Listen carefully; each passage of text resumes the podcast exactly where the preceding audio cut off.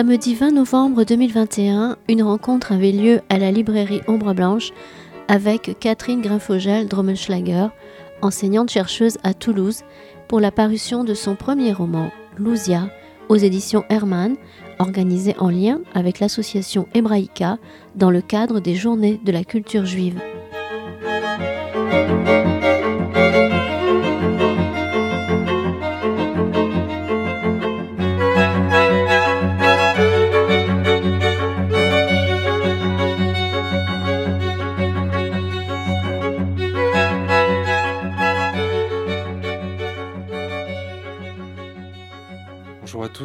Merci d'avoir préféré euh, les livres et l'histoire au beau temps euh, et au match. Je ne sais pas, il y en a sûrement un cet après-midi. Donc merci d'être venu pour euh, nous écouter parler d'un livre vraiment poignant. et je reprendrai la formule de, Serge Klarsfeld, hein, un très beau livre qui vous tient en haleine du début à la fin. Hein, c'est un livre qui moi-même m'a tenu en haleine la première fois que j'ai lu le, tapuscrit de Catherine. Et il y a longtemps Et je remercie Catherine de m'avoir associé à ce projet éditorial. C'est moi qui vous remercie. Vous m'avez beaucoup aidé. Et euh, plusieurs années de travail depuis euh, la, relecture, du premier état du tapuscrit jusqu'à aujourd'hui. Bien, c'est euh, donc le livre de Catherine, hein, Louzia, et euh, Catherine Grinfogel, euh, alors certains d'entre vous la connaissent très bien, hein, d'autres moins. Et euh, Catherine, avant de commencer, il faudrait peut-être dire qui vous êtes. Hein. donc vous enseignez le droit à l'Université Toulousain-Capitole. quel droit d'ailleurs? Beaucoup de droit des affaires, de droit européen des affaires, mais au départ, il est vrai que j'étais spécialisée dans les crimes contre l'humanité. Je n'ai jamais trop enseigné de pénal, mais j'avais fait ma thèse sur ce sujet. Voilà. Donc il y a notamment un livre euh, qui a eu un certain retentissement euh, sur le crime contre l'humanité et qui vous a amené euh, à participer comme expert au procès de Maurice Papon. Oui, on m'avait demandé une expertise, je l'ai faite. Le, parquet général de Bordeaux m'avait demandé effectivement et je l'ai fait. Et puis, puisqu'on est à Toulouse, hein, là aussi, beaucoup d'entre vous le savent, d'autres peut-être moins, hein, le nom de Grinfogel, c'est un nom important à Toulouse. Et euh, peut-être pourriez-vous rappeler, euh, bon, on connaît le centre Maurice Grinfogel.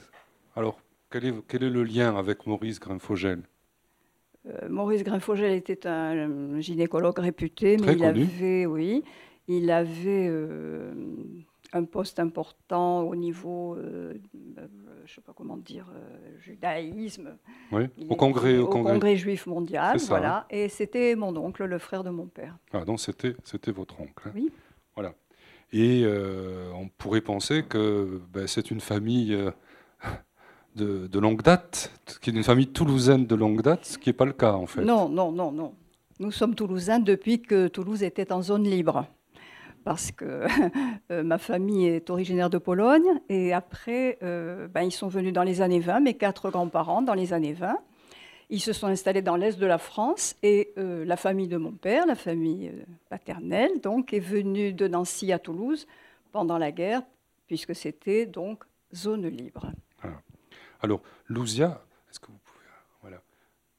voilà. Donc, Louzia, hein, pour dire quelques mots, c'est un destin c'est le destin d'une jeune fille hein, qui est née le 30 avril 1918 à Bialystok. D'ailleurs, à Bialystok, on en parle euh, ces jours-ci pas mal. Hein. Oui, on va en reparler. Et euh, qui s'éteint, euh, on n'a pas la date, hein, en septembre 1942 à Auschwitz. Voilà le destin de cette jeune fille. Il y en a sûrement eu des, milliers comme elle. Il y en a eu. Et ce qui est très émouvant, c'est que d'elle, il ne restait presque rien, quelques photos, hein. et euh, c'est votre quête mémorielle à la recherche de Louzia qui donne tout son sens à ce livre. Ben, j'ai essayé, autant que faire se peut, de, la tirer euh, de là où les, nazis l'avaient mise. Et d'ailleurs, mon livre, au départ, vous vous en souvenez, s'appelait euh, juste avant que les cendres s'envolent. Pour le peu qui restait, le peu qui en restait, dans les archives, à droite à gauche, dans la mémoire de quelques personnes qui aujourd'hui sont toutes décédées, eh bien, j'ai essayé de le rattraper pour le consigner dans ce livre. Puisqu'elle n'avait pas de sépulture, bah, je me suis dit peut-être qu'elle en aurait une maintenant. Voilà. Et l'entreprise de Catherine euh, s'apparente à celle d'autres livres que vous connaissez, hein, euh, à des degrés divers. Hein. Euh, l'entreprise de Daniel Mendelssohn sur les disparus, ou l'entreprise de, Ruth Zilberstein dans 209 rue Saint-Maur, hein, un autre livre vraiment extraordinaire, ou par exemple, d'un point de vue encore plus historique, l'entreprise de d'Ivan Jean, Blanca, qui à la recherche de ses grands-parents. Donc c'est un peu dans la même quête mémorielle que vous avez menée. Hein. Mhm. Euh, et c'est jamais facile, mais en même temps, c'est plein de surprises. Et puis, à certains moments, euh, c'est un véritable roman d'aventure, voire euh, la trame d'un film. Sans doute, sans doute, oui. Au fil de notre enquête, de mon enquête, on a trouvé des choses incroyables. On a découvert euh, des éléments inattendus. Et ben, ça a permis de nourrir justement euh, le livre. Voilà. Alors c'est le point commun avec les ouvrages que, que j'ai cités, hein. c'est qu'il y a, comme euh, dans l'entreprise de Mendelssohn, de, de Jablonka ou de Ruth Silberstein, c'est que ben, finalement vous avez trouvé des choses. Ben oui, peut-être que, ça peut-être que cela signifie que quand on cherche, on trouve, après tout. Avec des coups de théâtre, euh, des pistes que vous avez ouvertes qui ne donnaient rien, et puis d'autres pistes, par contre, euh, qui se sont avérées, avérées fructueuses. Mhm. Alors, comment vous êtes amené personnellement à vous intéresser au destin de cette jeune fille complètement inconnue, perdue dans, dans l'entreprise euh, de la Shoah? Eh bien, comme je le raconte dans le livre, pour ceux qui l'ont déjà lu le savent, euh, c'est mon mari, Édouard, qui, qui est le fils de Lousia et qui avait fait paraître dans le journal, dans Le Monde et dans d'autres journaux d'ailleurs, une, une rubrique, enfin un avis, un rappel de mémoire de ses parents. Et il l'avait écrit dans des termes qui m'avaient touchée, donc je lui ai écrit à mon tour. Et puis, ben, il m'a raconté l'histoire de, de Lousia tout de suite. Il m'a dit, il était, et ça se comprend, il était obsédé par cette histoire. D'ailleurs, lui-même, il n'en savait pas grand-chose. Enfin, à cette époque-là, euh, il y a plein de gens dont les parents comme ça, la famille a disparu, qui ne savent même pas ce qui, en est, ce qui est arrivé. Et euh, grâce à Serge Klarsfeld, qui a écrit le mémo, euh, c'était le mémorial, hein, le premier mémorial de la déportation des Juifs de France. Alors il décrivait tous les convois. Il y en a eu 75 qui sont partis de France. Il les décrivait. Il mettait toute la liste de tous les noms de tous les gens qui partaient dans ces convois. Et, grâce à lui, il y a beaucoup, beaucoup de gens qui ont su au moins à quelle date étaient partis leurs parents. Et je crois que Édouard l'avait appris comme ça aussi.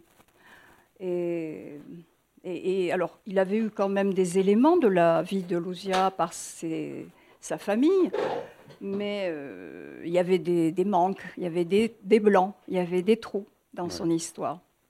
Alors, dans cette quête, il fallait bien partir euh, du point de départ, c'est-à-dire de Bialystok, une ville où vous n'étiez jamais allé, je présume? Ben non, c'est une ville peu connue. Alors on va peut-être vous montrer où ça se trouve, hein, pour ceux qui, ignorent. Hein. Vous voyez, on est vraiment euh, à l'est de la Pologne. Hein. Euh, ça, c'est la carte d'aujourd'hui. Donc, vraiment aux confins de la Biélorussie. Voilà pourquoi c'est d'une triste actualité aujourd'hui. Et voyez, vous avez finalement le, cette situation où Bialystok est plus proche de Vilnius grande ville euh, euh, juive que, de Varsovie finalement. À la limite, on est plus près de, Vilnius. D'ailleurs, Luzia se ramenait à étudier à Vilnius. Hein. Elle a fait, je crois, je pense qu'elle a fait un an de droit à Vilnius, dans une université. C'est la plus ancienne d'Europe. Mhm. Et je suis allée y, faire un enseignement. Exprès pour ça, d'ailleurs. Parce que je savais qu'elle avait été là-bas et donc j'avais demandé à aller. Et ça... Alors la, situation de Bialystok est très importante pour l'histoire, on va y revenir. Hein. et euh, il faut dire deux mots de ce qu'était Bialystok avant, ah euh, avant la Seconde Guerre mondiale. On l'appelait la Manchester, la Manchester, du Nord, parce que c'était une ville très animée, avec beaucoup d'usines, beaucoup de manufactures, il y avait beaucoup d'échanges justement avec la Russie, c'était un point stratégique. Et d'ailleurs, en face de la maison de Lousia, il y avait le Ritz, l'hôtel Ritz. Oui. Alors, on peut peut-être je crois qu'on a une photo. Hein. Alors, non, Ah ça, non, on va y revenir. Bon. Alors, euh, oui, cette ville était une ville très très importante, économiquement parlant, avec beaucoup de manufactures. Ouais. Et finalement, la famille de, de Louzia. euh, aussi participé de ce mouvement. Ses parents euh, étaient aisés, son père avait des usines, il avait des magasins, euh, ils avaient une très belle maison qui a, qui a complètement disparu, mais qu'on a retrouvé quand même, d'après des photos, d'après des cartes postales. Et Bialystok, vous le savez, c'est la ville de Zamenhof, hein, Ah oui. un beau, euh, bel idéal que l'idéal de l'espéranto. Et c'est aussi la, la ville de Samuel Pizarre, hein, Oui. l'auteur du Centre de l'espoir. hein. Oui. Et euh, notamment, ce qu'on découvre, enfin, on ne sait pas fort, on le sait, mais c'est bien de le relire, c'est qu'en fait, vu sa situation vraiment à l'est de la. Pologne, c'est que le, le- bon, au début de la guerre, euh, le problème, c'est pas les Allemands, c'est les Russes. Enfin, le, pro- le problème a été moindre, hein, moindre, moindre. Mais Voilà. c'est vrai que les gens de l'époque, les, les gens de Bialystok ne savaient pas. Ils ne savaient pas. Et quand les Russes ont débarqué très rapidement au début de la guerre, euh, ils étaient euh, affolés, terrorisés, parce qu'ils avaient peur d'être déportés. Et beaucoup l'ont été en Russie, au Goulag, dans les plaines de Sibérie. Voilà. Beaucoup l'ont été. Et c'est ce que raconte d'ailleurs euh, Pizarre dans son livre. Et il raconte que les gens, je me suis aidée d'ailleurs de son livre, les gens étaient terrorisés, ils avaient peur d'être déportés. Mais ce qu'ils ne savaient pas, c'est qu'en étant déportés, euh, ils étaient sauvés. euh, ils, se sauvaient, ils sauvaient leur vie, alors qu'en restant, ils étaient voués à une mort certaine, puisque les, Russes sont partis de Bialystok, et c'est les Allemands qui en sont arrivés. Et euh, ils ont installé un ghetto tout de suite, ils ont commencé les déportations, les, ex- les exterminations, les fusillades sur place, euh, en partie sur place, et donc euh, il y a eu très peu de survivants à Bialystok. Voilà. Et donc, ce qu'il faut dire d'emblée, hein, c'est que si Louzia a été prise euh, dans. bon, elle est passée en France, donc zone occupée, puis zone non occupée, puis Drancy, puis Auschwitz, les parents de Louzia, finalement, ont été sauvés, entre guillemets, par les Russes, puisqu'ils les ont déportés oui. en Sibérie. Oui, ils sont ça. partis en Sibérie, ils ont été déportés comme beaucoup d'autres, et pas que les Juifs d'ailleurs, tout le monde. hein, les, les Polonais en ont encore aujourd'hui un souvenir cuisant, ils en parlent encore aujourd'hui de ces déportations. Alors, cette première visite que vous avez faite à, à Bialystok, hein, il y a très peu de temps, finalement, euh, dans, euh, ben, la- une des premières choses que vous avez vues, c'est ça. Ah oui. Voilà. Alors, Est-ce que vous pouvez nous parler de cette photo? Oui, alors euh, quand je suis arrivée, nous sommes arrivés à Bialystok, euh, on est allé à pied, c'est pas très grand, on est allé à pied de la gare jusqu'à l'emplacement de la maison de Lucia. Et en passant dans un- une rue, euh, je vois ça. Et je me dis, euh, ah ben les Polonais, ils aiment l'art contemporain, parce que j'ai cru que c'était un genre d'araignée euh, stylisé. Et donc, euh, et le, guide qu'on avait, euh, il parlait pas beaucoup, euh, enfin peu l'anglais, le français, c'est même pas la peine euh, d'y compter. Et il n'arrêtait pas de me dire synagogue. Alors je comprenais pas. Et puis vous voyez là, il y a un petit, euh, oui, il y a un petit euh, monument là au fond. Et effectivement, euh, sur ce monument, il y a la photo que vous voyez en dessous, qui était la synagogue, l'une des synagogues de Bialystok dans laquelle les nazis ont enfermé beaucoup de monde. Euh, Alors, euh, ça dépend des sources. Les uns disent 700, d'autres disent 2000, on ne sait pas exactement. Ils ont mis le feu, les gens sont morts brûlés vifs. Et il n'est resté de, cette, euh, de ce bâtiment-là que ça, qui est la coupole. La coupole, vous voyez? Voilà. Donc voilà ce qu'il reste de cette grande synagogue. hein. Donc ça, c'est votre premier contact Oui. à Bialystok. hein. Oui. Euh, alors, vous êtes revenu plusieurs fois à Bialystok, Oui. et finalement, euh, je dirais pas que c'est une belle histoire, mais ça va continuer. Et oui. Alors je suis retournée une autre fois parce que la première fois on est allé un peu comme ça, euh, en touriste, bon, euh, comme ça, pour voir. On en est revenu frustré. À partir de là, j'ai fait d'autres recherches. J'ai retrouvé la maison de Lucia en photo, hein, en photo, puisque l'emplacement c'est qu'un un terrain vague. Et puis euh, on est retourné une seconde fois parce qu'on avait, j'avais publié une annonce en polonais, en, anglais euh, traduit en polonais parce que je ne parle pas le polonais.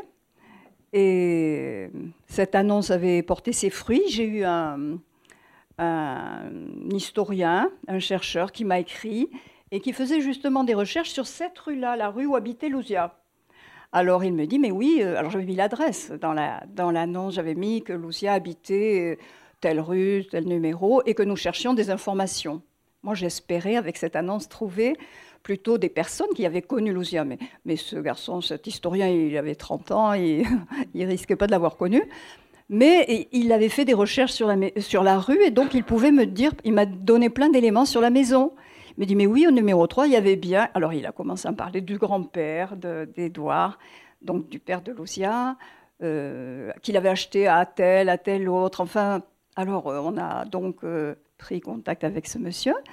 Et il nous a fait d'autres recherches aux archives, heureusement qu'on l'a trouvé d'ailleurs, puisque tout est écrit en polonais, en russe, dans toutes les langues qu'on ne connaît pas naturellement.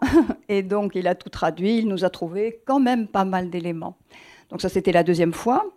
Et la troisième fois, alors là, vous parliez de trouvailles, etc. Ben, tout à fait par hasard.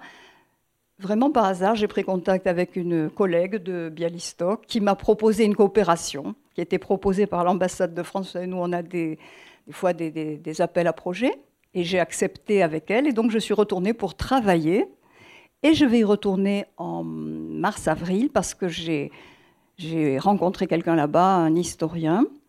Enfin, je l'ai cherché, hein, parce que je voulais faire quelque chose en plus encore pour Lousia. Je voulais faire nommer un, lycée ou une rue ou mettre une plaque. je voulais faire quelque chose de ce genre. Et puis, euh, j'ai trouvé un historien qui, qui m'a dit que la, première étape de ce projet pourrait être une exposition photo. Alors donc, je suis en train de, de chercher les photos, avec, et vous allez me, vous m'aider beaucoup dans cette tâche-là aussi, et je vous en remercie. Euh, pour, il faut les numériser parce que ça sera sur des grands panneaux de 2 mètres, euh, m'a-t-il expliqué, et ça se passera soit sur le terrain vague de l'ancienne maison de Lousia, soit euh, à côté dans le musée du soldat polonais qui jouxte donc la maison de Lousia. donc cette exposition s'appellera? My Name is Lucia. Et je trouve ça très beau. C'est lui qui l'a trouvé. Alors on va maintenant parler de cette jeune fille, hein, ah semblable à des milliers d'autres jeunes filles. Hein. Alors peut-être euh, on a, on a cette photo, par exemple. Une des, alors voilà la fameuse. Alors c'est intéressant parce que là vous avez l'hôtel Ritz de, de, Bialystok. En face, au fond. Il n'y avait pas d'hôtel Ritz à Varsovie. Ah non, contre, et il n'y en a toujours pas. Et il y avait un autoriste à Bialystok, ce qui vous montre euh, la puissance économique de la ville. Et on peut montrer finalement où était la maison. Hein, Elle est là, on appuyez, la voit. Appuyez, appuyez, appuyez. Voilà, donc l'hôtel Ritz et la maison. Et la maison, c'est. Euh, vous l'avez encadré sur la photo, prochaine Voilà. Voilà, hein. là. Voilà. Donc, euh, ça vous, c'est aussi un signe de, la position sociale de la famille de Louzia. Hein. Et la photo est prise, vous voyez, sur l'allée, là. Nous mm. sommes dans le palais Branitsky qui était la, le palais où descendaient les rois de Pologne et qui aujourd'hui. Alors ce palais a été reconstruit aujourd'hui, ni le Ritz ni la maison de Luzia. Le Ritz est devenu un jardin, la maison euh, un terrain vague, comme je vous l'ai dit. Par contre, le palais Branitsky a été reconstruit et la photo est prise de l'allée de palais Branitsky. Vous voyez, on voit la maison de Luzia et le Ritz. Alors une photo, une des rares photos qui ont été conservées, la voici, celle-ci est très émouvante. Hein. Euh, vous pouvez en dire deux mots, ben, Catherine À gauche, c'est Lucia, qui va prendre euh, le train pour euh, certainement se rendre ou à Varsovie ou peut-être à Anvers, où elle a, passé, elle, a quitté Bialystok pour faire ses études à Anvers. Et à côté, c'est Bronia, c'est sa sœur. Voilà. Donc, une première année d'études à Vilnius, oui, hein, à la faculté de droit. Et ensuite, elle, décide d'étudier une école de commerce Une école de, commerce. À Anvers. Hein. Oui. Donc, euh, on va revenir sur ces lieux, hein, euh, qui sont des lieux parlants. Et euh, voilà, voilà cette, jeune fille. Hein. née en 1918, comme on l'a vu. elle est brune, elle a des, des yeux verts. et c'est vraiment un destin, vraiment un destin incroyable. Alors dans le livre, il y a un corpus de quelques lettres que Louzia a écrite depuis Anvers. Et qu'on a retrouvé miraculeusement. ce corpus, hein, il est inestimable parce qu'il occupe à peu près une vingtaine de pages dans le livre. Et là, vraiment, on, on voit enfin, on la voit. Eh on la voit, eh on l'entend. On la hein. devine. Elle, elle prend vie dans ses lettres. Hein. Alors, on voit par exemple, c'est une jeune fille passionnée de lecture, hein, euh, puisque c'était un milieu où on aimait euh, les choses de l'esprit, l'art, euh, les langues étrangères, la musique, la littérature, et elle a vraiment un amour très sincère pour, pour la poésie, pour la littérature. Hein. Et elle en parle dans ses lettres. Donc, ce sont comme ça des petits éléments qui nous permettent presque de la voir revivre à travers ses lettres. Hein. Elle est très intéressée par la politique aussi. Hein. Et elle, elle, dit cette chose amusante, ah ben j'ai des sympathies pour les communistes. Hein. Euh, finalement, euh, s'ils veulent euh, mettre mon père en difficulté, ça me va. Ah à peu près. son, père, son père est industriel. Ensuite, bon, sa sensibilité est une sensibilité à fleur de peau. Alors, elle a des aventures, comme toutes les jeunes filles, à Vilnius, d'abord. Aventure soft, hein. Ah oui, on, est dans les années 30. Hein. Donc, euh, Je défends la mémoire de Lucia. Voilà, à Vilnius, c'est le fils d'un de ses profs de droit, je crois, Andrzej, c'est ça Oui, oui, oui, qu'elle a retrouvé à Anvers. Voilà, à Anvers, euh, il y a un autre garçon, c'est une jeune fille comme euh, toutes les jeunes filles. Hein. Et donc, dans ses lettres, hein, tu penses à moi, ou alors elle, fait des reproches à, à ce garçon, tu penses à toi, tu penses pas à moi. Hein, euh, c'est très émouvant. C'est une jeune fille comme, qui, qui, aime, euh, mm. qui, est très sensible et sentimentale. Hein. Euh, alors, elle est aussi très franche. Hein. par exemple, quand elle rencontre à Anvers un garçon, ben, elle dit à André ben, J'ai trouvé notre. Mais. Auchou, celui de. voilà, oui, ça, elle, elle, lui raconte, elle, est gênée, elle n'osait pas. Elle, elle, est tellement franche que qu'elle ne peut pas ne pas lui dire. Son fiancé qui est en Palestine, qu'elle avait connu en Pologne, qui est parti en Palestine, et donc il s'écrivait, et c'est comme ça qu'on a retrouvé miraculeusement ses lettres. Les lettres qu'elle lui écrivait à lui. Un autre trait de caractère, hein, très caractéristique dans, dans les lettres, c'est sa détermination. Hein. Elle dit par exemple, mes parents, c'est là qu'on voit que c'est une fille moderne, hein. mes parents ne me diront pas ce que je dois faire, ni ce qu'est le bonheur. C'est quand même euh, pour une jeune fille qui a 18 ans. Oui, hein. oui, oui. Euh, et d'ailleurs, euh, elle arrivera, par exemple, à inviter dans sa chambre de, de jeunes filles. Je vous ai déjà dit en tout bien, tout honneur. Voilà, bien. voilà. Et elle, elle, exprime très bien aussi. C'est une jeune fille idéaliste. Hein. je veux poursuivre mon rêve même s'il est un peu ébréché. C'est, mhm. Bon, c'est une traduction du polonais, hein, mais euh, c'est très, c'est très beau. Hein. Je veux poursuivre mon rêve, même s'il est ébréché. Elle dit La vie est belle. La vie est belle. Alors évidemment, depuis, il y a eu le film de Benigni. Hein, et euh, bon, c'est un écho qui m'a ému. Elle dit aussi deux fois Je crois à la vie, je crois à la vie. C'est, vraiment. Euh, alors évidemment, quand on connaît le destin, ce qui va suivre en très peu d'années, c'est particulièrement poignant. Et là, elle place l'amour très haut, puisqu'elle dit un baiser, c'est quelque chose de sacré. Mm. Un baiser, quelque chose de sacré. Elle se moque des convenances, hein, puisqu'elle invite le garçon chez elle en tout bien, tout honneur. Voilà. J'insiste. Et, euh, et alors qu'elle n'a que 19 ans, dans une de ses lettres, elle dit J'ai changé au fil des années qui s'amoncellent. C'est incroyable pour une jeune fille de, de 19 ans. Hein. Alors, euh, avec l'histoire, ce destin va comment dire s'emballer. Hein, là, nous parlons de la période où elle était en Anvers à étudier le commerce, donc où elle était seule. Donc elle y arrive en quelle année? Euh, 37. 37. Donc euh, vous voyez, on est quand même. Les périls euh, s'approchent à grands pas. Hein. L'Europe est déjà bien secouée en 1937. Hein. Mhm. Et euh, donc, on va évoquer ces lieux. Alors, tout d'abord, voilà. Alors, peut-être cette photo, vous pouvez la commenter. Alors voici euh, son mari. Alors elle a eu donc le, premier, euh, celui qui était en Palestine, euh, qui s'appelait Oscar, qu'elle appelait Oshou dans ses lettres. Ce sont les, lettres qu'elle lui écrivait que nous avons retrouvées miraculeusement en 2010. Ensuite, elle a eu... elle a été attirée, disons, par Andrzej, le gars qu'elle a, un, garçon qu'elle avait connu à Vilnius, qui était le fils d'un prof de droit, et qu'elle a retrouvé à Anvers parce qu'il était euh, euh, attaché d'ambassade ou il faisait un stage. il était ou au consulat plutôt, hein, je pense, au consulat de Pologne. Et puis, du jour au lendemain, plus euh, de d'Auchou, plus de Andrège, elle rencontre euh, Raphaël et euh, elle l'épousera. Voilà, donc elle l'épouse à Anvers. hein? Oui, oui.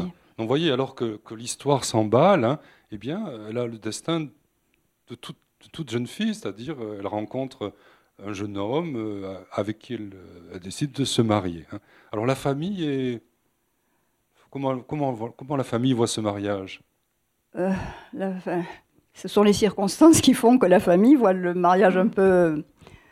Euh, euh, disons qu'elle était donc à Anvers toute seule. hein, Voilà, et donc, comme une jeune imaginer- étudiante, d'abord, à qui les parents envoient de l'argent pour payer les études, pour payer son séjour, etc. C'est normal.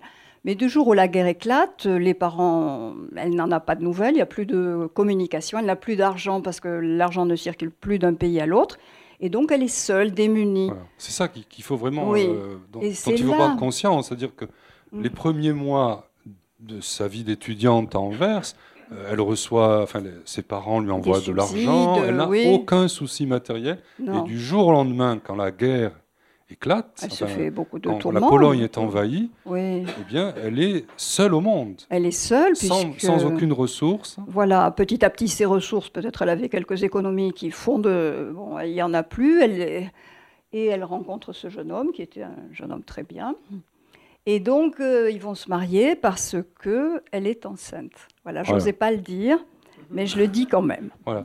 Et donc, Nous. Alors que l'histoire s'emballe, euh, on est là, on est en 39, hein, Ouais. eh bien, on aura ce, ce noyau soudé d'une jeune fille, son mari. Oui, Et la bébé. famille. Et la famille. Alors, La euh, famille. justement, c'est pour ça que la, la grand-mère, de l'autre côté, la mère de, de Raphaël était un peu coulée montée. Et, bon, de voir que le- le- la, la jeune fille est enceinte, ça lui déplaisait. Mais sinon, je ne pense pas que, que Lucia lui ait déplu parce qu'elle était d'excellente famille. Eux aussi, c'était des gens très bien, d'excellente famille aussi. Oui, Une excellente famille. Parce que c'était une jeune fille brillante, hein, Oui. euh, qui faisait de très bonnes études et qui parlait euh, plusieurs langues. Oui, elle parlait huit langues, et lui aussi d'ailleurs, euh, Raphaël. Les gens de l'Est, vous savez, sont très doués pour les langues. Il parle, euh, elle parlait effectivement. Autre, une autre photo. Alors, ça, oui, on va y revenir. hein, on va venir. Alors, parlons des lieux. hein. Donc, on a parlé d'Anvers. Ah oui. Et donc, euh, voilà un petit noyau familial, une jeune fille qui, euh, qui a 20 ans, même pas, euh, son mari, un bébé, Oui. et puis... Elle n'a pas encore le bébé, elle est enceinte. Et quand les Allemands rentrent en Belgique, ils fuient, comme beaucoup de gens, pas que les Juifs. bon, ils sont juifs, certes, mais tout le monde fuit, parce que les Belges ont des souvenirs euh, cuisants Voilà, de la Première. Guerre mondiale. Voilà, alors quand, quand euh, les nazis envahissent euh, la, la Belgique, hein, vous avez un mouvement qu'on connaît bien dans le sud de la France, d'un exode massif, hein, puisque les Belges avaient vécu l'invasion de la Première Guerre mondiale, Oui, et donc il y a eu un exode considérable. hein. considérable. Et alors, vous racontez ça comme dans un film, la famille monte dans un train, euh, sans regarder où il va, et ce train, où va-t-il? Eh ben, il va à Toulouse. Voilà. en fait, il- il voulait aller en Espagne. Il voulait passer en Espagne. Et donc, ils ont dit le premier train qui va dans le sud de la France. Ils sont montés dans le premier train. Vous savez, en temps de guerre, ça ne devait pas être facile comme aujourd'hui. Et donc, euh, voilà. Ils se retrouvent à Toulouse et ils sont obligés de descendre à Toulouse parce que c'est là qu'elle va accoucher. Voilà. Alors, Oui. euh, Toulouse, on, on peut dire deux mots à cette époque, hein, et notamment de l'exode, de l'exode des Belges. hein. Euh, vous savez qu'en deux mois, euh, mai-juin 40, il est arrivé à Toulouse 200 000 personnes. 200 000 personnes. hein. Alors, ces personnes étaient réparties à la campagne, dans l'agglomération toulousaine. Oui, on les, on, les, on les plaçait, enfin, on leur disait, on les assignait quelque part. On, leur, euh, on, on s'occupait d'eux quand même. Voilà. Mais, euh, par exemple, euh, la dépêche dit un jour, ah ben, euh, actuellement, il y a 30 000 Belges qui errent dans, Dans les rues de Toulouse. dans les rues de Toulouse. Voilà. Et toute l'université sur les bords de la Garonne. Avec Voilà. toute l'université, je ne sais pas laquelle, avec le doyen. J'ai trouvé un article de journal qui dit ça Voilà. aussi. Alors, euh, vous savez que Edgar Morin était à Toulouse à ce moment-là, hein, Oui, et euh, il raconte ce qu'était Toulouse euh, pour un jeune homme comme lui, hein, c'est-à-dire une ville complètement survoltée avec tous ces réfugiés, puisque Toulouse était un peu une plaque tournante. hein. Et si vous connaissez euh, le, euh, le Crous, rue du Thor, hein, cette grande cour, Edgar Morin dit il y avait là des dizaines de tables avec des listes de noms et tous les jours, des centaines de personnes venaient voir les listes. Et la même chose, place du Capitole. La même chose, place du Capitole. Donc il faut imaginer ce qu'était Toulouse euh, dans ces mois-là, hein, à partir de mai 1940. Euh, ensuite, euh, la dispersion des Belges dans tout le sud de la France. Hein. Moi, je viens d'un tout petit village des Pyrénées-Orientales. Il y a eu plusieurs familles belges qui, d'ailleurs, sont revenues, qui revenaient tous les ans, jusque dans les années 80, pour remercier les habitants du village, alors que je pense qu'ils n'avaient pas été accueillis à bras ouverts. Vous imaginez un petit village perdu dans les Pyrénées, voir arriver cinq ou six familles de pauvres Belges. Euh, Peut-être que par rapport aux autorités, euh, l'accueil des gens de, du cru euh, était peut-être exceptionnel. On l'a vu d'ailleurs pour Lucia, dans le village où ils étaient après, où ils ont été raflés, à Io. Voilà. Et donc le passage à Toulouse, vous l'avez dit, Catherine, il est nécessaire. Alors là, on Et va, oui. voilà, parce que eh ben, il faut bien que ce bébé naisse. Ben et oui. comme tous les bons Toulousains, eh ben, il est né euh, à, À la la Grave. Grave. Il est né à la Grave. Voilà. Ouais. Euh, c'est un bon Toulousain. né Voilà, c'est un petit Grave. Toulousain qui est né à la Grave. Voilà, Il est là, Édouard. voilà. Voilà. Et puis, euh, ils, habitent un temps euh, à Roques-sur-Garonne. Alors on doit les, euh, leur trouver une résidence à Roques-sur-Garonne, un petit village là qui a une vingtaine de. Oui, Édouard me souffle, il me dit de parler du voyage. C'est vrai que d'Anvers à Toulouse, le voyage a duré. Alors là, on le sait, l'attente, l'attente d'Édouard, parce que quand ils sont partis de Belgique, il y avait donc Lucia et son mari, Lucia enceinte, son mari, les parents du mari et la sœur du mari, qui était une jeune fille.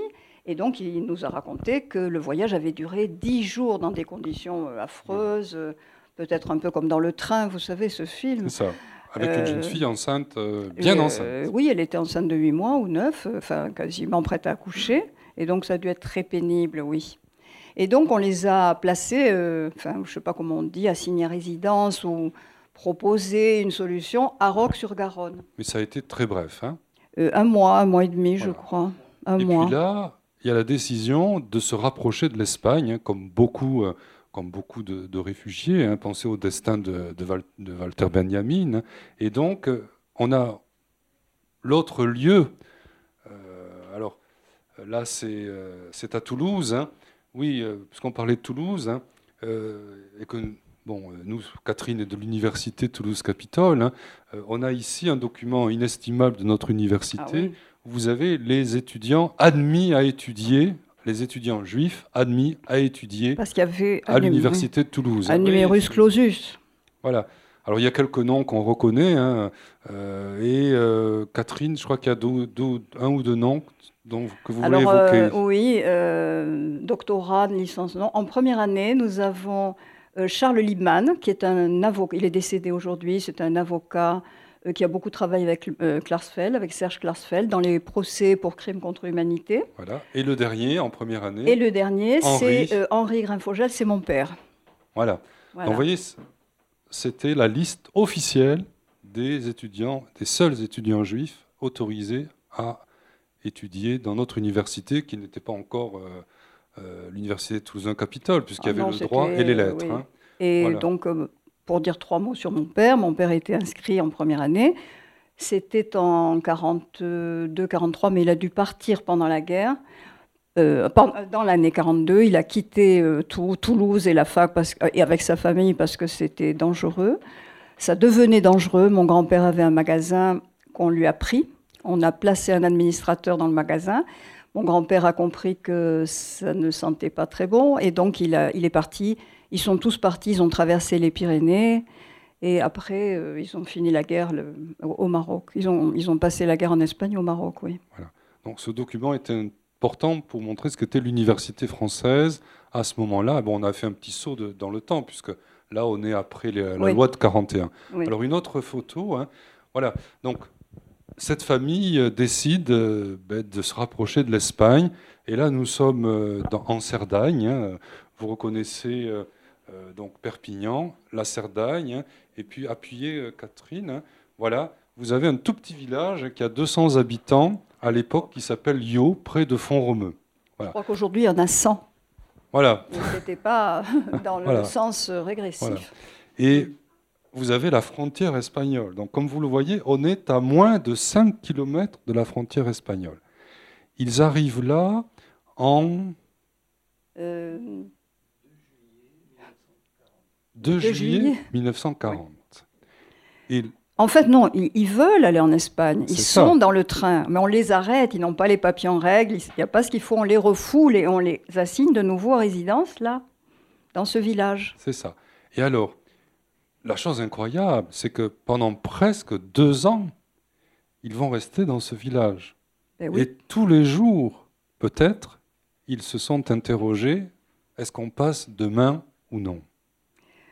Elle, Lucia, oui, elle s'est interrogée, elle voulait, elle était euh, entreprenante, elle, elle, elle, avait été élevée en Pologne, elle sentait que le vent n'était pas bon, elle voulait. Mais son mari euh, était légaliste, il pensait que... Alors chaque mois, il devait refaire les papiers. Il n'avait peut-être pas les papiers suffisants pour partir en Espagne, mais au moins pour vivre ici tranquille. Il avait l'impression il me semble, hein, d'être tranquille. Et donc, lui voulait rester. Et finalement, ce couple, c'est un peu le symbole de, deux communautés juives qui ne voient pas du tout les choses de la même manière. Exactement. Et euh, je pense que dans le livre d'Anne Sinclair. Oui, euh, Anne Sinclair a écrit un livre que j'ai lu récemment, c'est sur les notables de la. À euh, je ne me rappelle plus, je me rappelle jamais. Oui. le camp de Compiègne, les notables. Son grand-père a été arrêté. Comment ça s'appelle? La rafle des notables, oui, c'est ça. ils étaient donc enfermés dans le camp de Compiègne. Et elle raconte dans ce livre que son grand-père, qui était un juif français israélite, c'est-à-dire des juifs implantés en France depuis longtemps, euh, a été donc enfermé dans ce camp de Compiègne, mais et avec d'autres de même genre, d'autres juifs comme lui, mais il y avait de la place encore, et pour compléter les effectifs, ils ont pris des juifs polonais. Et elle le dit dans ce livre, elle dit que c'était une différence de mentalité et de perception des choses incroyable, parce que les juifs français, bon, ils voyaient bien que c'était pas... Euh, c'était pas terrible, les circonstances n'étaient pas excellentes pour eux, mais bon, ils se disaient ça va passer. Mais les Polonais, eux, avaient une espèce de pas de préscience, mais ils savaient que les choses tournaient toujours mal pour eux. Euh, alors fatalisme, j'ai l'impression, j'aime pas trop parce que j'ai l'impression que c'est comme si on disait, ben bon, ça va nous arriver, attendons que ça, que ça vienne. Non, c'est pas ça. Mais ils, avaient plus le, plus le sentiment du danger, ils savaient. Et je pense que c'est le cas aussi pour Lucia, qui, elle, avait été élevée en Pologne, avait entendu des récits de pogroms et d'atrocités, de tout ce qui se passait là-bas, alors que dans les pays, disons, plus civilisés comme la France ou la Belgique, où le mari de, de Lucia avait été élevé, parce qu'il était polonais lui aussi, Raphaël mais il a été élevé en Belgique. Je crois qu'il y est arrivé à l'âge de 13 ans. Je, ne retiens aucun chiffre. Alors j'ai ma mémoire ici. Et donc, il est arrivé. et donc lui, il était élevé dans un pays civilisé.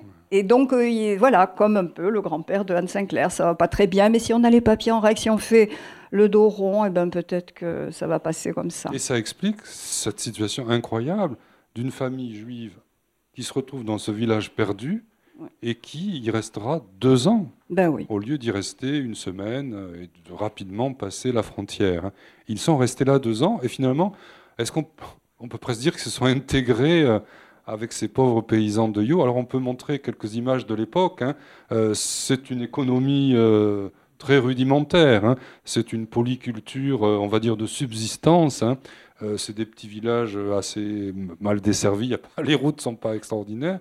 Et donc, c'est des, Aujourd'hui encore. Hein. Aujourd'hui encore. On, vit, on vit de rien. Hein. Euh, quelques, quelques animaux, et puis euh, polyculture, un peu de blé, euh, quelques. Et, finalement, Raphaël se retrouve comme un paysan de Yo. Eh bien oui, parce que disons que ils, ils, étaient donc là coincés. Tous les mois, ils devaient refaire les papiers. Et donc, il a décidé, puisqu'il voulait rester, lui, en attendant que ça passe, il a décidé de, bah, de travailler, d'apprendre un petit peu la culture, parce qu'il n'était pas du tout cultivateur, bien sûr. Enfin, au départ, ce n'était pas son métier. Il l'a appris et il a loué un champ, et puis il cultivait le champ. Ah, donc imaginez, c'est assez. euh, Et on l'a appris comment, cette histoire de chambre Par les euh, documents administratifs affreux voilà. Alors, euh, qui se voilà, succèdent. alors voilà Louzia avec, euh, avec le petit Édouard. Oui. hein.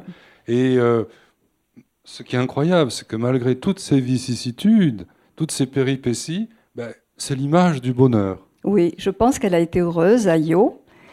Et je ferai une petite. Alors, grâce à Maurice Lugassier, où c'est qu'il est? Il est là. Il m'a appris, parce que euh, Maurice Lugassier est de Perpignan, et il m'a appris que les chaussures que portait Louzia sont des chaussures locales qui s'appellent des bigatades. J'avais Voilà. jamais entendu ce mot auparavant. Et donc, elle consommait local. Voilà. Et donc, euh, voilà. Pendant deux ans, cette famille reste là, s'implante euh, avec des, des paysans peut-être pas très hospitaliers. hein. Bah écoutez, euh, d'après, euh, on les a vus, nous, ces paysans. Quand on est allé, bah, ils sont tous décédés, mais à la première visite que nous avons faite à Yo, on a trouvé encore des gens qui se souvenaient, qui, qui n'avaient pas l'air hostiles, qui avaient plutôt l'air euh, gentils. Et il y en a une qui vit encore, une dame, bon, elle est très, très âgée, oui, elle est centenaire. Madame Co, c'est la belle-mère du maire actuel de Yo. Mhm. Elle vit encore. Bon, maintenant, elle est plus trop apte à raconter ses souvenirs, mais elle nous les avait racontés quand même à l'époque. Elle avait acheté une veste au grand-père de- d'Édouard. Alors une autre, une autre photo.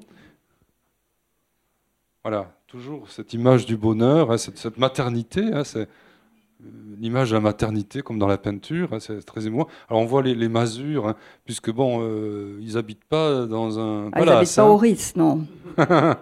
Ils habitent dans des masures. Alors, on a trouvé euh, le, le journal de Hilda, la sœur de Raphaël, qui était donc là aussi au début, parce qu'elle s'est mariée, elle est partie, heureusement pour elle d'ailleurs. Et euh, elle raconte que quand ils sont arrivés dans le village, on les a mis dans une masure. Alors, je ne sais pas si on lui a dit ça va dans la masure ou quoi, parce que c'était un mot, certainement, elle ne savait même pas ce que ça voulait dire, mais elle l'a appris à ses dépens, parce qu'il n'y avait rien là-dedans. Pas d'eau, pas d'électricité, pas de toilette, rien. Alors concernant euh, la langue, hein, puisque à Anvers euh, on est bilingue, hein, français et flamand, euh, elle parlait français, hein, et donc elle possédait comme Raphaël la langue française, donc Oui. ça a beaucoup facilité quand même l'intégration dans ce petit village perdu. Certainement, oui. Une autre, une autre photo, euh, alors là voilà, toujours le petit Édouard, et alors Avec euh, son grand-père. son grand-père, il faut quand même rappeler son âge. hein. 58 ans ici. 58 ans. hein. Donc, euh, on voit qu'ont été les souffrances pour. Oui. Et alors, ce qui est frappant, c'est le pantalon. Est-ce que vous pouvez en dire deux mots? C'était un homme. Dans le livre, j'ai trouvé, nous avons trouvé des photos des grands-parents quand ils étaient encore. euh, Bon, ils étaient nés en Pologne, mais ils avaient été euh, en Autriche.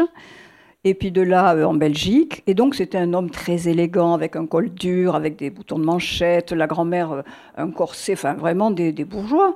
Et là, vous voyez, on le retrouve un peu.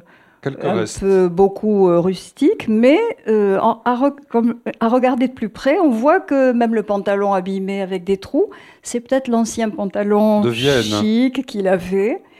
C'était des gens pauvres, hein. c'était des bourgeois, mais pauvres. Il avait perdu tout son argent, euh, je crois, à la bourse. Et donc, euh, il faisait les marchés à- à- en Belgique, à Anvers, mais euh, chaque année, il se, faisait, il se faisait faire un costume sur mesure. Ce, qui est, ce qui est déchirant, c'est qu'on a ce petit noyau familial perdu dans un village perdu Ah de oui. Yo, mais observé par la police, Ah euh, oui. par euh, euh, une sorte d'espion. Et finalement, euh, n'avait que ça à faire, Voilà. sans doute. Euh, on a, euh, alors là Non, vous ça, avez c'est une autre euh, photo. voilà, cette belle photo dans beaucoup une cette piscine d'eau d'eau naturelle à Yo. hein.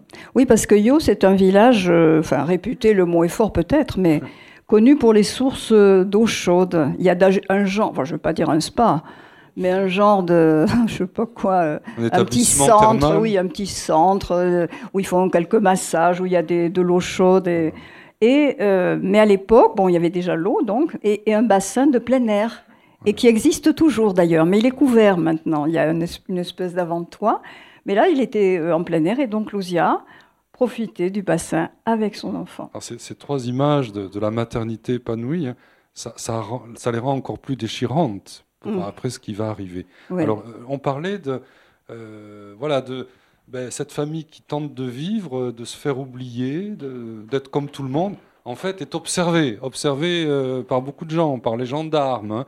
Et là, euh, c'est des documents qui ont été retrouvés. Hein, ah oui. alors, celui-là, alors là, c'est par contre le texte de. là, c'est pas une délation, là. Hein. Là, c'est pas une délation. C'est la lettre. Euh, c'est la lettre hein, de... du père euh, d'Édouard, de ça. Raphaël. Ça. Oui, alors euh, il y a eu pas mal d'échanges qu'il ne connaissait pas lui. Mais à l'issue de ces échanges, où on, leur, on les surveille, on se méfie, on se demande s'ils sont pas en train de bricoler, de trafiquer. des espions communistes. Des, des espions communistes. S'ils font pas du marché noir, parce qu'ils n'avaient rien pour vivre, rien. Ça. Et alors, Apparemment, ils auraient peut-être acheté des œufs à droite à gauche euh, chez des paysans pour revendre aux gens de passage, j'en sais rien. Enfin, d'après ce qu'on a lu là-dedans, alors là, c'est le grand drame. On dirait que c'est euh, Al Capone qui trafique, euh, je sais pas quoi, dans les Pyrénées-Orientales. Alors, il y a des échanges de lettres et qui se terminent par on va les mettre ailleurs parce qu'ils sont trop près de la frontière espagnole. on pourra mieux les surveiller ailleurs et on est sur le point de les envoyés dans un autre village qui s'appelle Saint-Paul de Fenouillet. Et on lui dit à Raphaël certainement, et lui, il écrit cette lettre, le, mari de Lucia, il écrit cette lettre.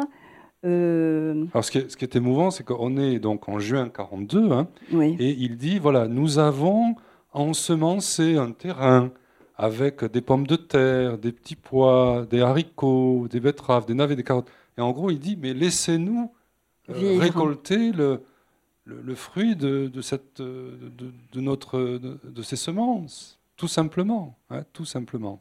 Une autre, un autre document, euh, Catherine, voilà. Alors ça, c'est ah voilà, ça c'est très émouvant. Nous vous prions, Monsieur le Préfet, de tenir compte de toutes ces circonstances et de vouloir me donner votre permission de vivre et de continuer à travailler la terre. Alors évidemment, ça veut dire vivre de la terre, hein, mais ce qu'on on peut l'entendre autrement. Donnez-nous la permission de, vivre. Hein, c'est vraiment. Mhm. Et vous voyez, vous remarquez au passage l'excellent français en euh, lequel est écrite cette lettre. Oui. Ah. Un, autre, document. Voilà, donc voilà. Hein, la même chose. La permission de, vivre, et de continuer à travailler. Alors, euh, ce on ne savait pas, euh, avant d'avoir vu tous ces échanges de lettres, on ne savait pas, on se demandait s'il n'y avait pas eu des dénonciations ou quelque chose. Mais là, on voit bien que non, puisque le père d'Édouard donne la liste de tous les gens qui sont là. Il lui dit au préfet Veuillez trouver nos noms et prénoms. Alors, il y a le grand-père qui s'appelle Simché, Simon, je ne sais pas, euh, euh le père, euh, euh, Richard, c'est lui. Les, alors oui, euh, les, prénoms, il s'appelait Richard, mais on l'appelait aussi Raphaël, il y avait les deux noms. Elle s'appelait Léa et Lucia, alors elle est euh, dite Léa, et Édouard, âgé de 3 ans, de 2 ans. âgé de 2 ans. un autre, document. Voilà. Alors, ah euh, on arrive à cette journée, cette journée terrible.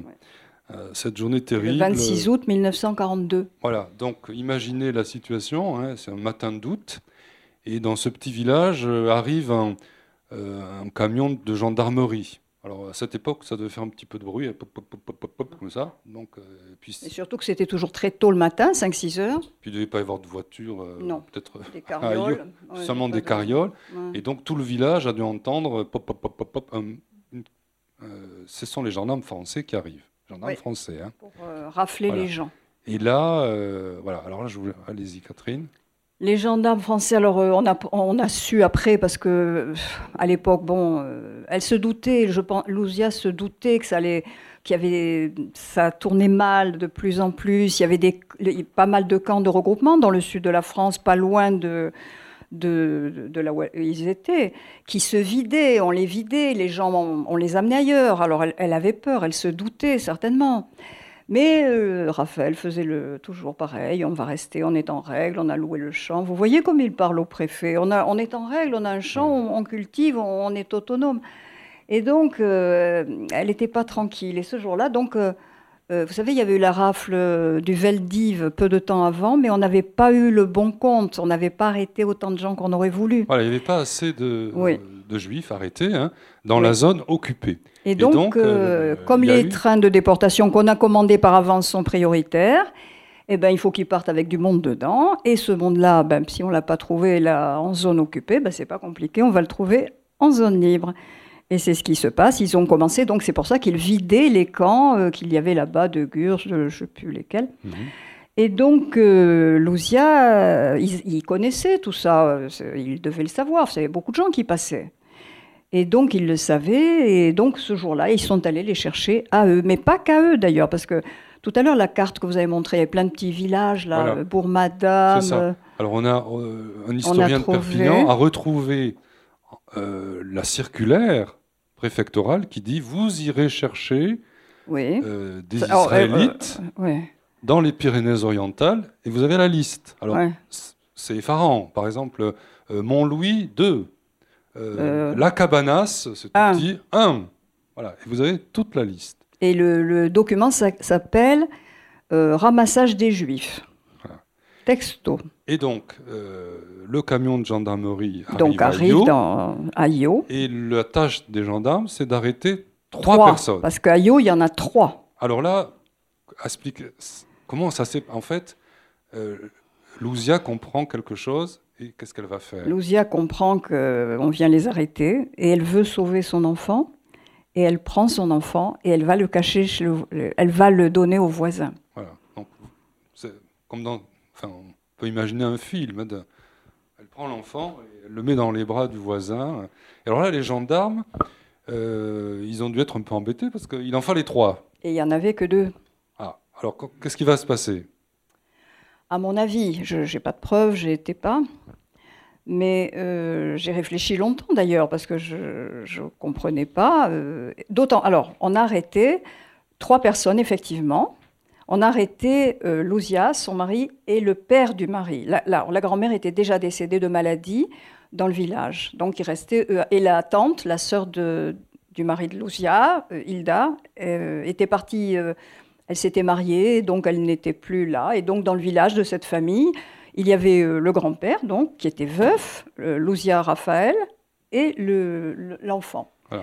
Et en Et fait, donc, il fallait euh, prendre, il fallait prendre l'enfant. Il fallait prendre, parce que, voilà, en fait, ils ont arrêté, ce que nous savions, c'est qu'ils avaient arrêté Louzia, son mari et le grand-père, lequel grand-père s'est fait relâcher quand il s'est trouvé dans ce camp de Rivesaltes, parce que lui n'était pas déportable. Il y avait des catégories, celui-là est déportable, celui-là non, ça dépendait, enfin, il y avait plusieurs euh, catégories comme ça. le bébé, enfin l'enfant de deux ans, était déportable. L'enfant était déportable. Depuis une semaine, il était. Les règles avaient changé pour qu'on puisse embarquer plus de monde. Et euh, le grand-père ne l'était pas. Et on ne comprenait pas pourquoi. Alors j'ai réfléchi, enfin, j'ai trouvé, je suis arrivée à une conclusion. Je pense qu'il n'y en a pas d'autres, mais bon, je n'ai pas la preuve euh, absolue que c'est ça. Je pense que euh, il venait chercher Édouard et pas le grand-père qui n'était pas déportable. Euh, ils ont menacé. et le grand-père s'est proposé à la place du petit. Voilà. Alors les, les gendarmes étaient contents, ils avaient leur contingent de trois. Le grand-père, euh, il est allé, il, adorait son petit-fils. Et il est allé, ils sont allés tous les trois à Rivesaltes. Et là-bas, euh, il est ressorti, le grand-père. Voilà. Mais Donc, euh, les parents d'Édouard, non, ne sont pas ressortis. Cette substitution est. C'est terrible. hein. Ouais. Euh, Finalement, les gendarmes ont dit bon, euh, on n'a pas de temps, allez, on, on prend le grand-père et puis Voilà. basta. hein. Hum. Et euh, On les ils a amenés dans ce camp. Dans le camp de Rivesaltes. Bon, ça, c'est des images d'aujourd'hui. hein. Euh, bon, euh, il y a maintenant un beau mémorial pour rappeler tous les gens qui sont passés par ce camp. C'est euh, un lieu d'infamie C'est dans les horrible. Pyrénées-Orientales. Horrible, Et, on voit euh, toujours ça. ouais. Il y a toujours ces Alors, il se trouve que baraques.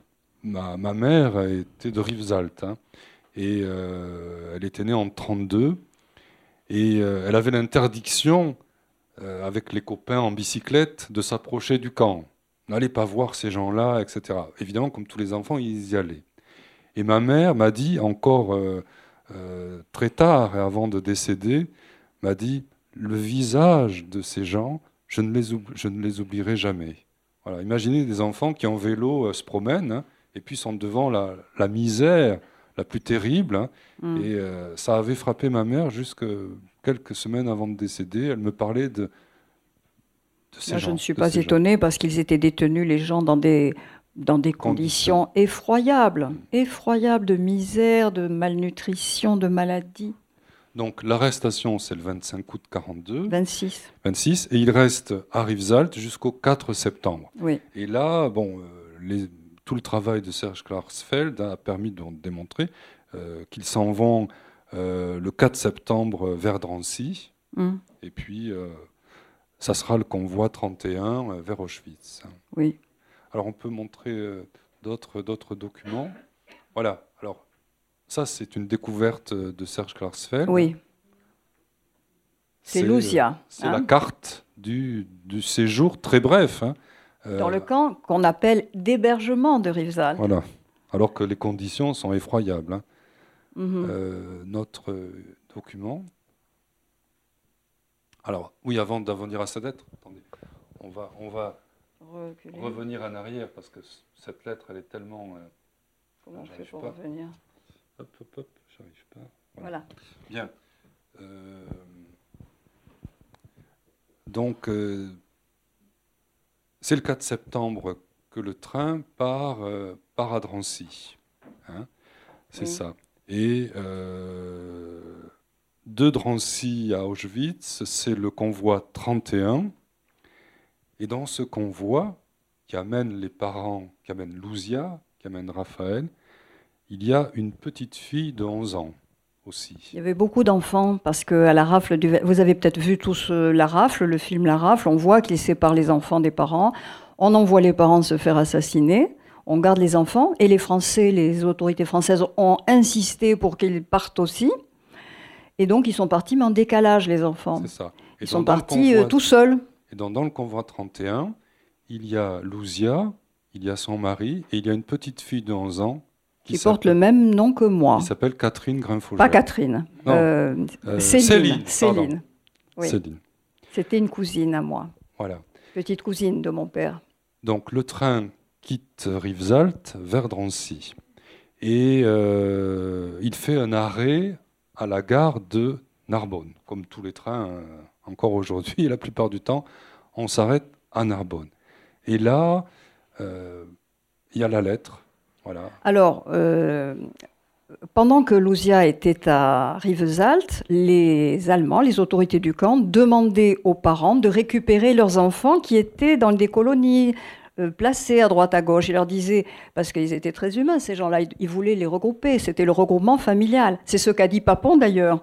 euh, quand je suis allée, bon, assisté un peu à son, j'allais quelquefois à son procès, et il disait qu'ils avaient fait ramener les enfants parce que c'était dans un geste hu- humain, d'hu- d'humanité, pour re- regrouper les familles. Oui, on les regroupe euh, dans les camps d'extermination et dans les chambres à gaz, on les regroupe.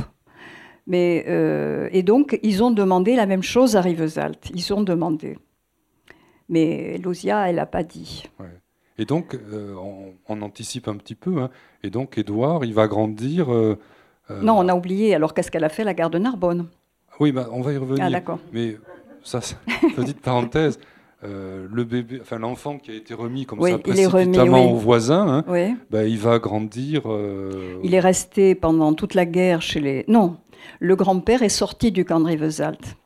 Il est sorti et il a insisté pour récupérer ce- cet enfant qu'il aimait beaucoup, qui était certainement sa consolation, puisqu'il était maintenant seul.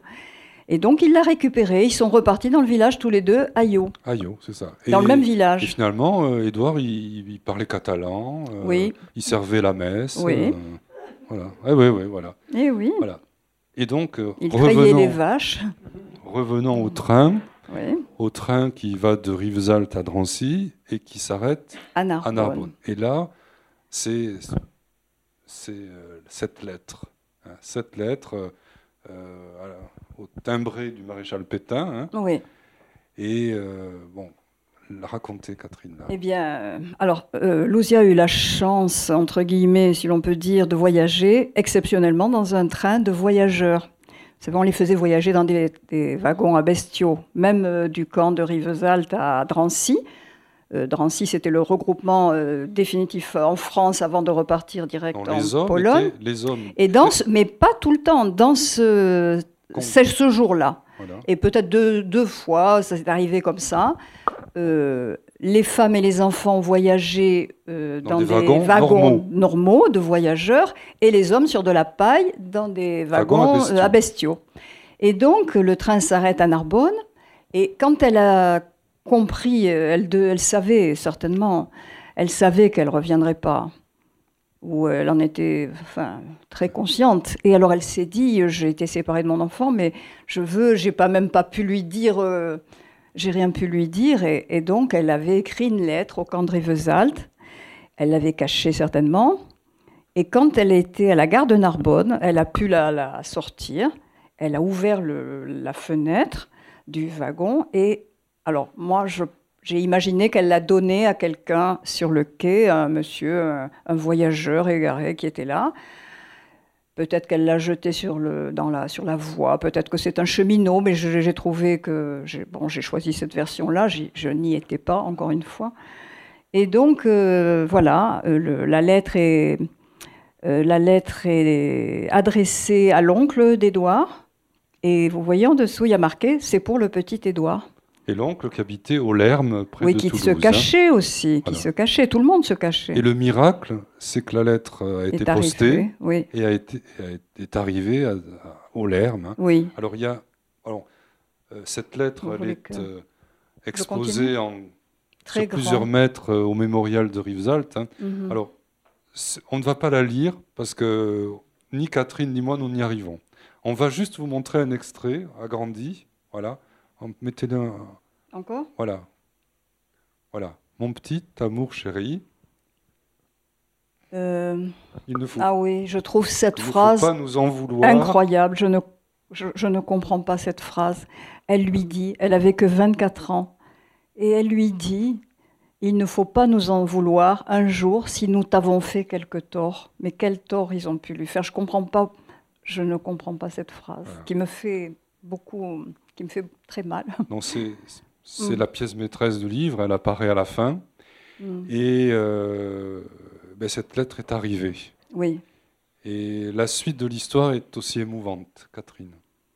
Elle est arrivée, mais l'oncle. euh, Alors bon, ils ont attendu la fin de la guerre parce que bon, c'était dangereux pour tout le monde.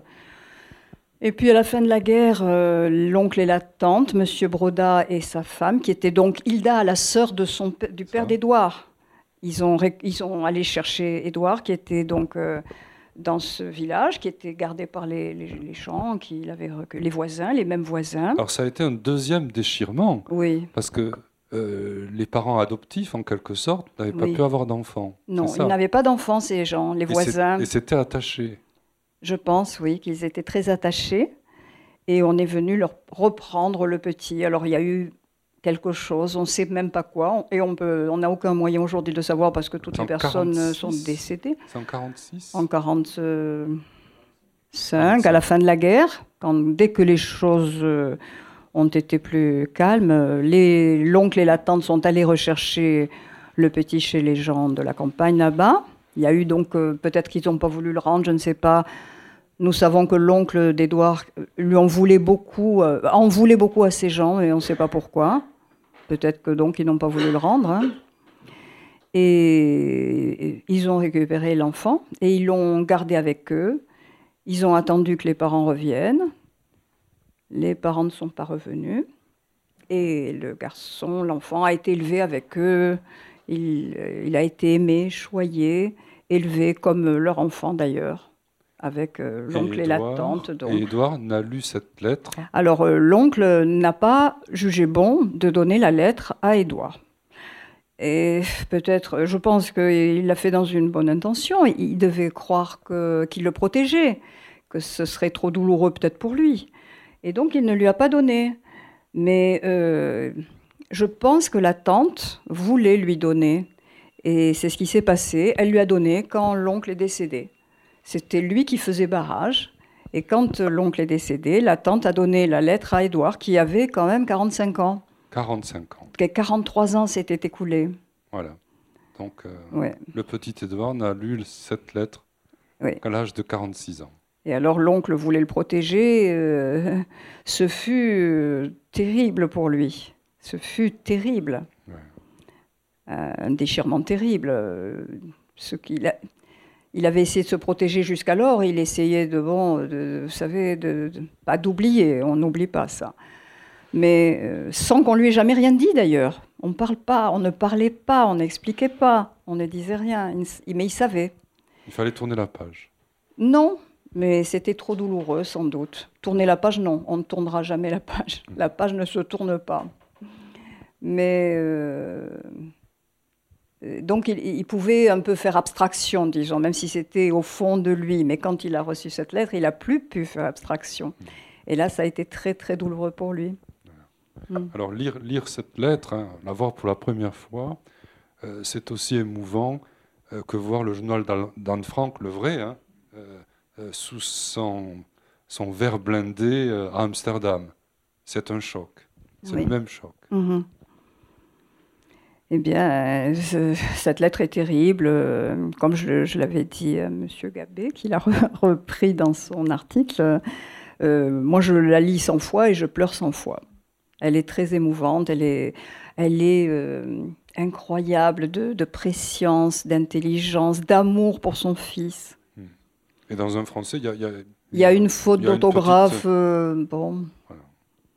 Et elle lui donne des, des comment elle lui donne des consignes pour sa vie, soit gentil, soit bon, soit sage et indulgent.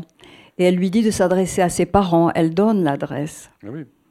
Hmm. Adresse en URSS, puisqu'ils ont été. Oui, elle, non, elle donne l'adresse habituelle et l'adresse euh, actuelle en, en, Sibérie, là où ils sont en ce moment, dans le goulag. Oui. Et puis, euh, voilà, elle lui dit adieu. Elle lui dit adieu. Et elle lui dit surtout qu'elle l'aime. Hmm. Voilà. Hmm. Alors, on ne va pas conclure là-dessus. Peut-être, euh, est-ce qu'il y a des, questions? Ou Catherine, vous voulez ajouter quelque chose? Ben, Non, je ne vois pas ce que je pourrais ajouter. Je ne sais pas ce que je pourrais ajouter. Est-ce que vous avez des questions? Bien. En tout cas, merci d'être venu parce que là, vous tous, eh bien, on redonne vie à, ah oui, c'est ça qui me fait plaisir. Euh, c'est ça qui me fait plaisir. merci. Hmm.